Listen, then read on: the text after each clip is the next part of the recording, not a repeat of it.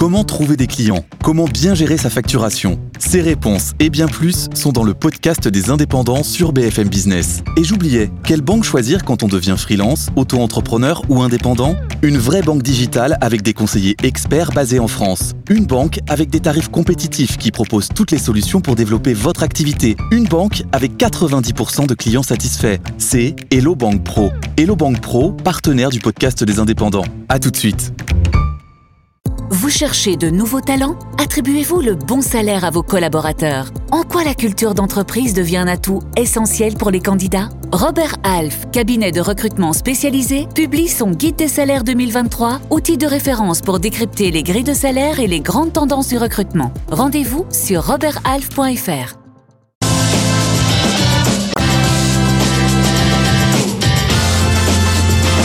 BFM Business présente Les pionniers chez Fred Mazzella avec Frédéric Mazzella et Stéphanie Colo.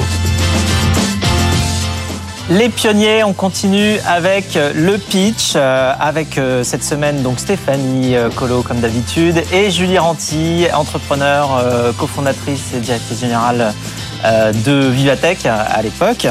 Et chaque semaine, on reçoit donc des pitchers qui viennent nous présenter leur activité, leur business. Euh, vous pouvez vous aussi candidater pour venir sur le plateau, venir avec nous. Euh, pour cela, rien de plus simple. Vous allez voir un QR code qui s'affiche à l'écran qui vous emmène directement sur le site pour candidater. Et cette semaine, Stéphanie, on oui, poursuit. On commence avec euh, Quentin Bichy. Quentin Bichy, je vous...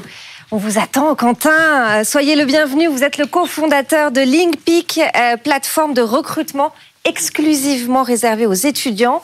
Alors, je vous rappelle les règles. Vous avez une minute trente pour euh, pitcher devant Fred et Julie. On débriefera ensemble votre passage euh, juste après. Suivront des, questions, puis des conseils. Mais d'abord, c'est à vous. Top chrono. Top. Eh bien, déjà, merci à vous de nous accueillir. Je pense que vous avez déjà tous été concernés par ce que je vais vous dire. Peut-être dans la recherche d'un stage, d'une alternance sur que vous êtes étudiant, ou peut-être avec vos enfants. Et donc, c'est cette problématique-là que l'on a vécue avec mon frère Arnaud et donc on a décidé de créer Limpic, qui est une plateforme qui va vous permettre de recruter et à la fois de gérer des étudiants à un seul et même endroit. Vous avez votre établissement de formation, votre entreprise et votre étudiant au sein d'un seul et même outil. L'objectif, supprimer la totalité des intermédiaires, centraliser les informations et permettre des process administratifs simplifiés.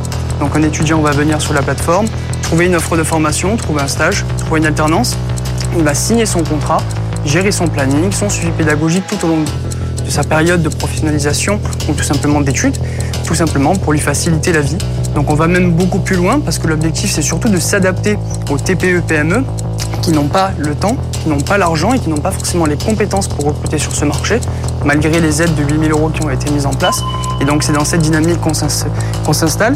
Et on va même beaucoup plus loin parce que l'objectif c'est aussi de pouvoir apporter de nouveaux étudiants à ces établissements de formation et donc de les aider tout au long de l'année à recruter plus simplement. Voilà. Et donc bien évidemment d'aller toucher aussi les grands groupes qui ont une forte demande sur ce marché, surtout en termes de volumétrie pour eux, et donc aussi en gain d'argent, car on est très très bas en termes de coûts.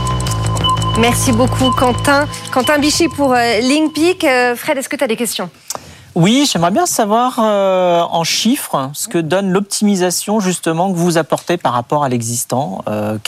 Sur quel indicateur vous vous appuyez pour dire que vous êtes plus efficace que ce qui existe aujourd'hui Alors ça va être surtout sur la qualification et sur le choix de la personne en question. Dès qu'on va prendre un outil comme LinkedIn ou Indeed, on va recevoir des centaines de CV pour une offre de stage ou une alternance et qui ne correspondent pas forcément donc nous, dès qu'on vient sur l'Olympique, on est sûr d'avoir un étudiant qui recherche soit un stage, soit une alternance. Donc on a des systèmes de matching. Et donc sur cette perte de temps qu'on va pouvoir avoir à devoir traiter les CV, nous, on va au moins la réduire de moitié. Et donc derrière, avec tout ce qui s'ensuit, on peut même aller plus loin. 50% d'optimisation de gain de temps. Oui. C'est votre métrique principale Oui.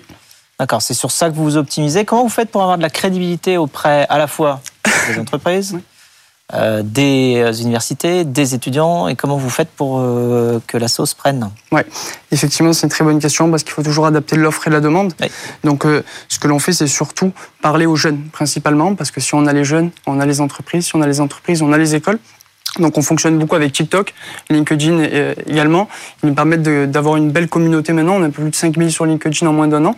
Donc ça nous permet d'avoir des étudiants de façon assez récurrente et aussi des entreprises. Et puis derrière, on va beaucoup dans les établissements de formation ou aussi dans des euh, associations comme 100 000 entrepreneurs avec qui on est très très engagé et qui nous permettent en fait de les approcher. Et au fur et à mesure, la sauce magique prend parce qu'on commence à nous reconnaître sur le territoire. Et donc, au fur et à mesure, on peut répondre aux attentes. Julie, est-ce que tu as des, des remarques, des, des, questions aussi à faire sur le pitch euh, de Quentin? Oui, bah déjà j'ai trouvé que c'était très bien en introduction de démarrer par euh, la difficulté que tu as vécue. Tu sais, de le personnifier, de dire bah, je l'ai vécu, je l'ai expérimenté avec mon frère, d'éventuellement nous renvoyer la balle à, Fred et moi. Bon, ça nous parle plus pour nous que pour nos enfants qui sont encore un peu jeunes, hein, je te le cache pas, mais je trouve ça très bien tu vois, de le, personnifier. Après, ce que tu viens de dire là dans la réponse en disant en fait, une de nos forces, c'est de toucher les jeunes, de réussir à les engager, parce qu'on est très présent sur TikTok, sur LinkedIn, qu'on a des partenariats qui sont structurants, qui font qu'on a plus de 5000 jeunes qui nous suivent. Bah, je pense que ça, il faut vachement que tu le mettes en avant. Parce que euh, c'est ça ta force par rapport à d'autres euh, plateformes de recrutement euh, qui existent. Et de dire, mon modèle, il marche si j'ai les jeunes. Puisqu'on sait qu'aujourd'hui, il y a une pénurie de talents. Donc, les entreprises, les établissements, ce qu'elles recherchent, c'est les attirer. Donc ça, il faut que tu le dises clairement. Aujourd'hui, on est dans un marché où grosse pénurie de talents, il euh, faut l'agrémenter de chiffres. Hein. Je pense que ce sera encore plus parlant. Il y a 8 entreprises sur 10, il faut checker le chiffre, hein.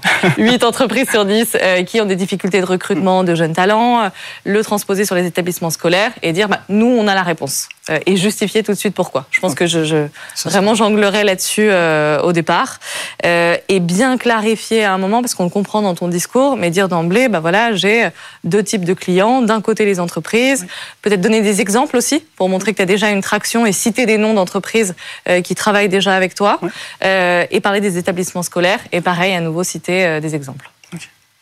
Merci à vous. Fred? Oui, je ne crois pas avoir entendu de nom de clients tu, ne veux pas en citer ou il n'y en a pas ou, Je peux. Ou il y en a. Il faut les mettre dans le pitch. Oui. Qui sont-ils justement Qui sont les clients Principalement, on souhaite toucher les petites structures, donc les TPE, PME, start-up. Donc, on va avoir un gros lot.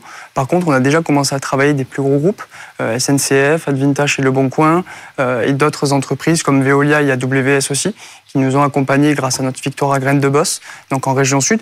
Donc, on est en train de toucher un peu les, grands groupes au fur et à mesure. Ça prend énormément de temps parce qu'on a un cycle de vente qui est long. Donc on touche plusieurs services en fait au sein des grands groupes. Donc ça prend énormément de temps, mais on a un peu plus de, 600 clients sur la plateforme euh, qui, donc, qui l'utilisent et donc plus de 1000 actifs de façon mensuelle. Donc euh, on voit que ça prend petit à petit après 9 mois d'activité. Est-ce que ça existe à l'étranger ou est-ce que vous êtes les premiers à faire ça? Ça n'existe pas du tout. On a fait une belle étude euh, avec plusieurs universités pour faire des recherches d'internationalisation. On a vu en Espagne, en Italie, en Irlande, aux États-Unis, en Allemagne. On n'a toujours pas vu ce modèle. Euh, il y en a qui sont scindés, comme par exemple des entreprises comme Remote, qui vont proposer via des API les interconnexions sur d'autres outils. On est toujours dans la même logique, avoir des multitudes d'outils pour pouvoir faire la même chose, ou du moins faire ce qu'on pourrait faire sur Limpic. Donc euh, non, toujours pas de concurrence ce jour. Bien. Ben, merci beaucoup, euh, Quentin. Merci, Quentin. Quentin Bichy, cofondateur et directeur général de Limpic. Euh, Fred, ça, pourrait euh, oui. intéresser, notamment chez, Blablacar, par exemple? Oui, je pense. de toute manière, sur ce qui est du, la problématique du recrutement, euh, alors il y a beaucoup de choses qui évoluent actuellement, justement parce que le, principe même hein, du recrutement, c'est d'aller réussir à trouver les gens là où ils sont, les candidats là où ils sont. Et tous les usages ont évolué ces, ces dix dernières années énormément, et notamment les usages des jeunes par rapport à tout ce qui peut être euh, euh, réseaux sociaux et en tout cas euh, tout ce qui est lié aux, technologies de communication et au téléphone mobile. Et donc évidemment, le domaine du recrutement doit aller s'adapter aussi pour aller trouver les gens là où ils sont, aller trouver les candidats, les séduire, les, leur présenter les opportunités là où ils sont. Donc c'est sûr que ce milieu, il est en plein, en plein, en pleine évolution et il faut que les entreprises elles-mêmes aient accès à, ça pour aller euh, être capable d'être au contact des, étudiants. Donc c'est sûr qu'il y a quelque chose à aller chercher. Après, est-ce que c'est cette solution-là ou une autre? Euh, Je ne sais pas. C'est sûr que mm. généralement, les sociétés qui recrutent, elles essayent à peu près tout pour voir ce qui marche. Donc si ce qu'ils proposent fonctionne pour les entreprises avec lesquelles ils ont commencé à signer, ils vont continuer. Oui, c'est certain. Allez, on passe à notre deuxième pitcher du jour, Jean-Pierre Cauchy, cofondateur et président euh, d'Alouvi, start-up qui fabrique des barbecues, mais aussi euh, du euh, mobilier extérieur. Bonjour Jean-Pierre. Bonjour. Je vous rappelle les règles. Vous avez une minute trente pour pitcher devant Fred et Julie. On va débriefer ensemble votre passage. Mais d'abord, c'est à vous. Top chrono. Tout le monde veut habiter dans une maison qui est décorée avec goût et qui lui ressemble, et pourtant tout le monde achète un barbecue noir et disons-le un peu moche. C'est pour corriger cet étonnant euh, paradoxe que nous avons lancé en septembre 2020 à Levis. À Levis, c'est tout d'abord des barbecues avec un design extraordinaire, avec des couleurs inattendues pour ce type de produit. Je crois pouvoir dire qu'un euh, barbecue à Levis ne ressemble pas à un barbecue. C'est d'ailleurs ce que nous disent nos clients la première fois qu'ils voient ce produit. Une cliente m'a même dit un jour, euh, je ne pensais pas tomber amoureuse d'un barbecue. Et avec Levis, c'est arrivé. Nos produits sont fabriqués près de Lyon à la demande ils sont labellisés euh, Origine France Garantie. Et ils ont un autre super pouvoir, ils sont fabriqués en aluminium. Et l'aluminium, c'est un matériau qui est à la fois complètement inoxydable et recyclable à l'infini. Donc nos produits vont avoir une double promesse. La première, c'est de pouvoir rester toute l'année dehors, parce qu'ils ne peuvent pas rouiller. Et ensuite, nous allons les recycler dans nos fours pour recréer de nouveaux produits et ainsi euh, générer le moins de déchets possible. Nous avons lancé l'activité, euh, la commercialisation des produits en avril 2021. Nous allons maintenant lancer une gamme autour de la cuisine euh, extérieure. Euh, donc pour en résumé, ce qu'il faut retenir d'Aluvis, c'est que nous avons lancé la, révolution du barbecue, nous voulons lancer la révolution de la cuisine extérieure. Nous fabriquons tous nos produits en France et nous prenons une consommation responsable. Merci beaucoup Jean-Pierre Cauchy, cofondateur et président d'Aluvi. Fred, tes questions alors, quand on a une cliente qui est amoureuse d'un barbecue, déjà, ça va loin. ça va très très loin. Euh, et alors, moi j'ai une question parce que le, barbecue, ça a un côté quand même euh, un petit peu traditionnel justement et classique. C'est vrai qu'ils se ressemblent tous, mais est-ce qu'il n'y a pas une raison derrière ça justement et est-ce que les gens, quand ils achètent des barbecues, ils veulent pas justement euh, avoir quelque chose qui ressemble à un barbecue? Donc, si vous amenez un barbecue qui ressemble pas à un barbecue, est-ce qu'ils sont euh, autant séduits? Euh, et, pourquoi vous faites pas des barbecues qui ressemblent à des barbecues, mais en aluminium et qui ont toutes les toutes les caractéristiques que vous dites, c'est à savoir, on peut les laisser dehors et puis vous pouvez les recycler? Alors, notre analyse, en fait, c'est qu'on on a l'impression que longtemps le barbecue a été réservé à une certaine catégorie de personnes et on, avait voulu, on a voulu élargir ça. On ne comprenait pas pourquoi les barbecues étaient noirs alors qu'on parle de convivialité. On est sur un, objet qui est le symbole de la convivialité et on est avec des produits noirs ou gris. Et, nous, on voulait rapporter cette convivialité, donc c'est pour ça qu'on a ajouté de la couleur euh, et on a ajouté cette forme qui est vraiment, vraiment euh, étonnante euh, pour cette catégorie de produits. Et aujourd'hui, vous vendez en direct? Euh, on a démarré donc en avril 2021 essentiellement en direct. Ça a permis vraiment de tester le concept, de vérifier que bah, notre hypothèse qui, était que des, consommateurs avaient envie d'un produit euh, différent et avaient envie d'un produit personnalisable euh, allait fonctionner. Et donc on va aujourd'hui déployer le produit en magasin partout en France et on va attaquer. Donc vous avez des revendeurs. Comment vous faites pour aller chercher les revendeurs? Comment vous faites pour qu'ils pour qu'ils vous mettent en avant?